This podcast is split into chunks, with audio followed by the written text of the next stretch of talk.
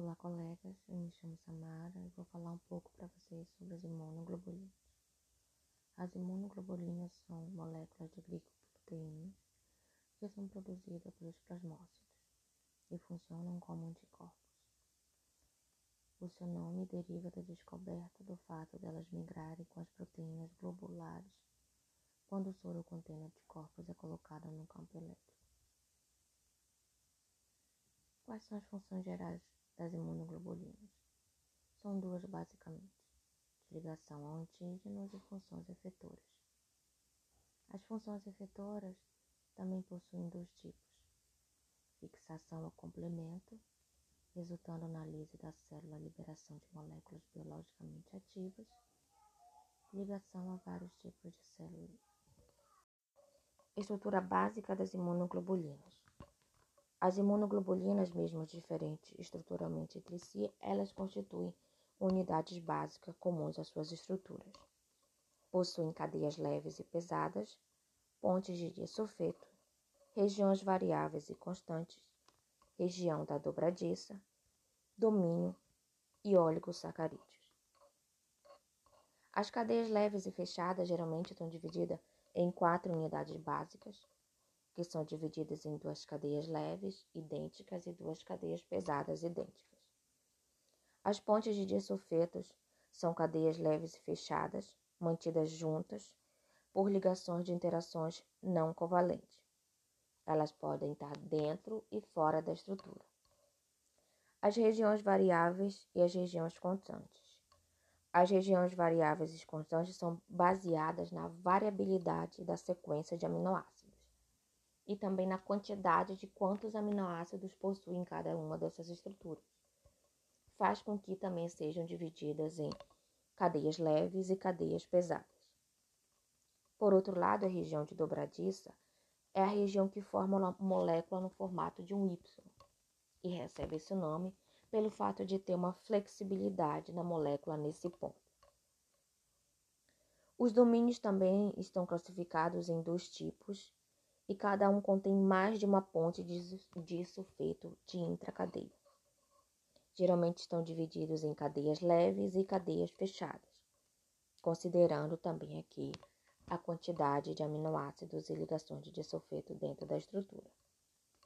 Os oligosacarídeos são carboidratos acoplados ao domínio CH, na maioria das imunoglobulinas, entretanto, eles podem estar ligados também às outras estruturas.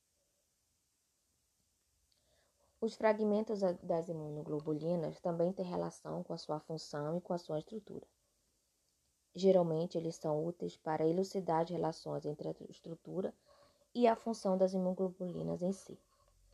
Geralmente são divididos em três tipos: o FAB, o FC e o FAB-B asterístico 2. O FAB tem ligação com a, com a função de associar os antígenos.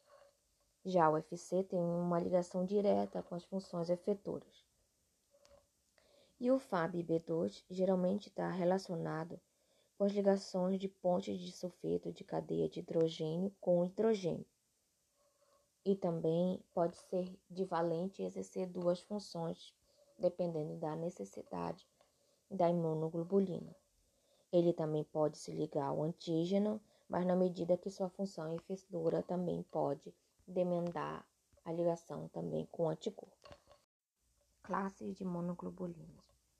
As classes de monoglobulinas podem ser divididas em cinco classes diferentes, com base na diferença de sequência de aminoácidos na região constante da cadeia pesada.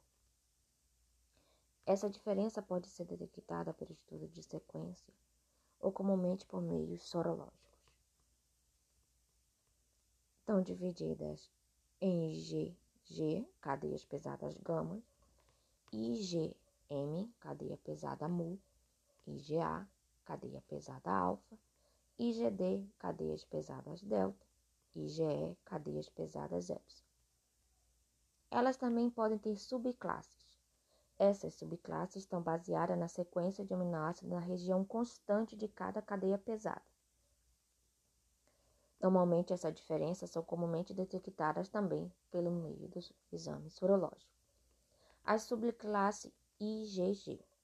Temos quatro tipos: IgG1, classe pesada gama 1, IgG2, classe pesada gama 2, IgG3, classe pesada gama 3, IgG4, classe pesada gama 4. Subclasses IgA. IgGA, classe pesada alfa 1. IgGA2, classe pesada alfa 2. E os tipos de hemoglobina. Há também os tipos classificados de cadeias leves. Essas cadeias leves são baseadas na sequência de aminoácidos na região também constante. Temos cadeias leves kappa, cadeias leves lambda.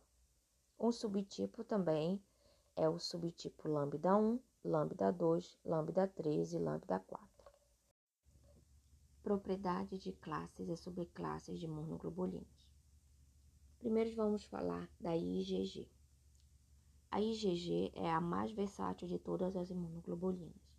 Ela é capaz de realizar todas as funções das moléculas de monoglobulina. Ela é a principal do soro, constitui 75% das imunoglobulinas presentes nele. Ela também está nos espaços extravasculares também na presença da transferência placentária, de células de região receptora FC, está fixa também ao complemento e a ligação de células como macrófitos, monócitos e alguns linfócitos receptoras para a região FC da IgG. A IgM é a terceira imunoglobulina presente no soro e é a primeira a ser feita pelo feto e também a ser feita por uma célula B virgem, quando é estimulada por um antígeno.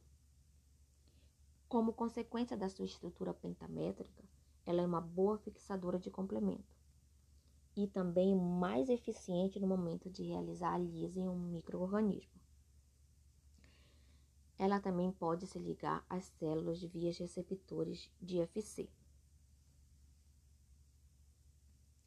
Essa hemoglobulina de superfície também constitui a superfície de uma célula B.